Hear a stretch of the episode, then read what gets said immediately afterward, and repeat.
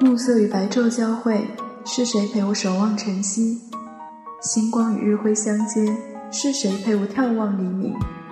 这里是晚安北京，每天最后一个小时，用一首歌跟你在北京道一声晚安，一声晚安。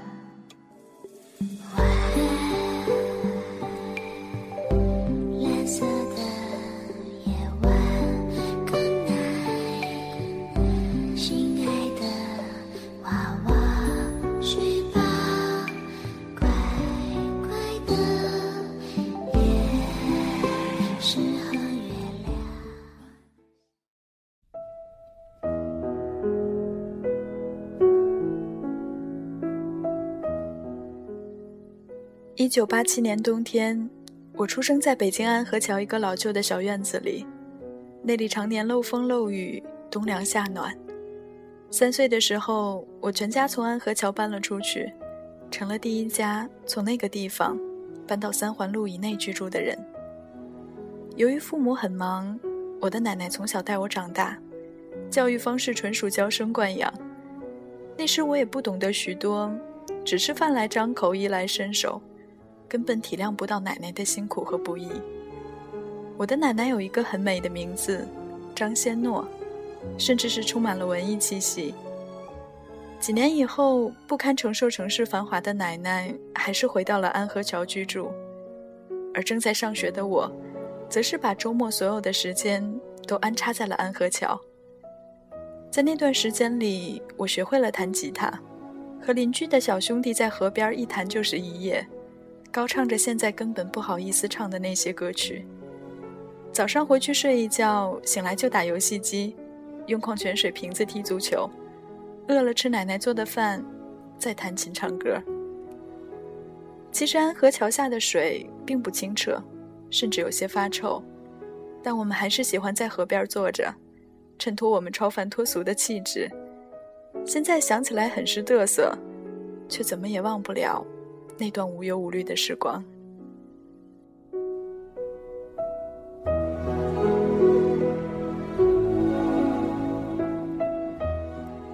从我开始做音乐，我就一直在想写一首关于安河桥的歌。可总是觉得不管用什么语言、什么旋律，都说不清我对安河桥的感情，更表达不出我对奶奶的感情。所以算起来，这首歌大概一直拖了五六年。二零一一年的一天，我和朋友去一个偏僻的地方玩，正好路过安河桥，车没有减速，从南向北开，我就顺着风景和新修的地铁站，看着安河桥，热泪盈眶。尽管物是人非，但是那座桥还是站在那儿一动不动，就像我的奶奶和我的青春期一样。西北五环路从安河桥上面飞驰而过。其实也并没有带走什么，桥下的水还在流，而且比以前清澈了很多。我坐在车上，找出一杆铅笔，在一个破本子上写下：“让我再看你一遍，从南到北，像是被五环路蒙住了双眼。”有一句歌词这样唱：“刚完成了童年理想，童年又成了理想。”理想这个事儿。好像大多数人都没有实现过。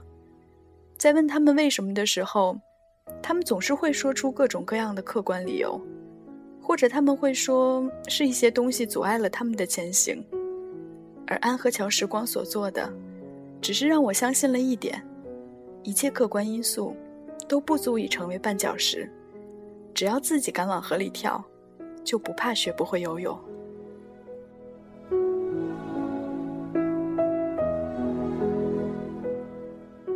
尽管在安河桥的日子，我只是玩耍，但现在想来，那些愉快的笑声又何尝不是一种能量？在最艰苦的时候，回想起来那些，便可以再次抬头迈步。我深知无忧无虑的时光已经过去，可美好的回忆始终年轻。当我意识到这些的时候，我是充满希望的。我愿意去解决所有的难题，并且在回头看的时候不会后怕。更不会在意经历过的苦楚。我知道，吹过的牛皮也会随着青春一笑了之。没错，等到苍暮之年的时候，这一生所有的故事，都可以拿出来一笑了之。但这一声笑，并不是无奈的、悲凉的笑，它应该是一种满足的、幸福的、最美好的笑容。这大概就是“正能量”三个字的含义吧。就像蜡烛一样，在所有灯火都熄灭的时候，你总能看到它还在那儿坚定地烧着，能把最亮的灯光照不到的地方，都照得一清二楚。今年的三月。我送了奶奶人生的最后一程，辞掉工作，专心做音乐。后来我曾又一次去安河桥，想仔细的看一看它现在变成了什么样子。在我找到那棵枣树的时候，我深刻的知道，我的家，永远都在这里。就是这样一个已经消失的小村庄，最好听的歌声和笑声，还有奶奶牵着小狗蹒跚的身影。我需要更加坚强。需要生活更多的磨砺，去寻找一个未来真正属于自己的家。安河桥，只是一座桥，它给了我人生中最珍贵的礼物。我从它身上走过，面对眼前的城市，就变得力大无穷。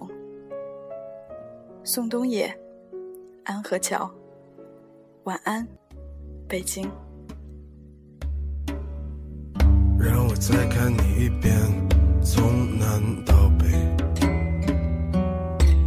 像是被五环路蒙住的双眼。再讲一遍关于那天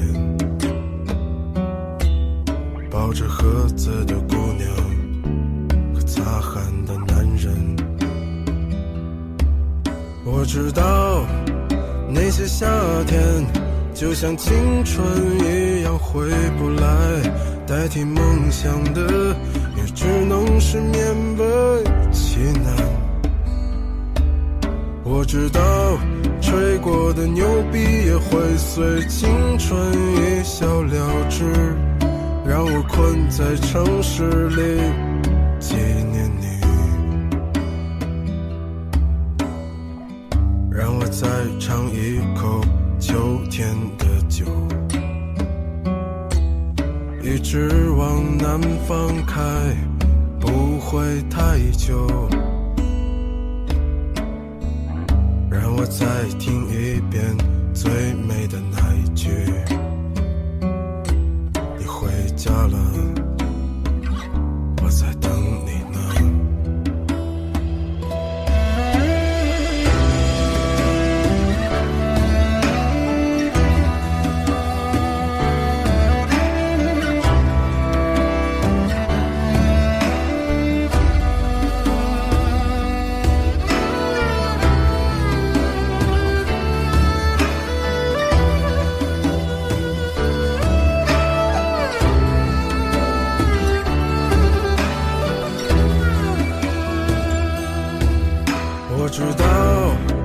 那些夏天就像青春一样回不来，代替梦想的也只能是勉为其难。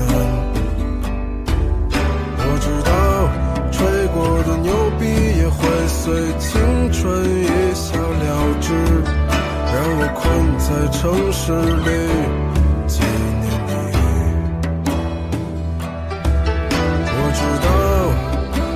夏天就像你一样回不来，我也不会再对谁满怀期待。我知道这个世界每天都有太多遗憾，所以。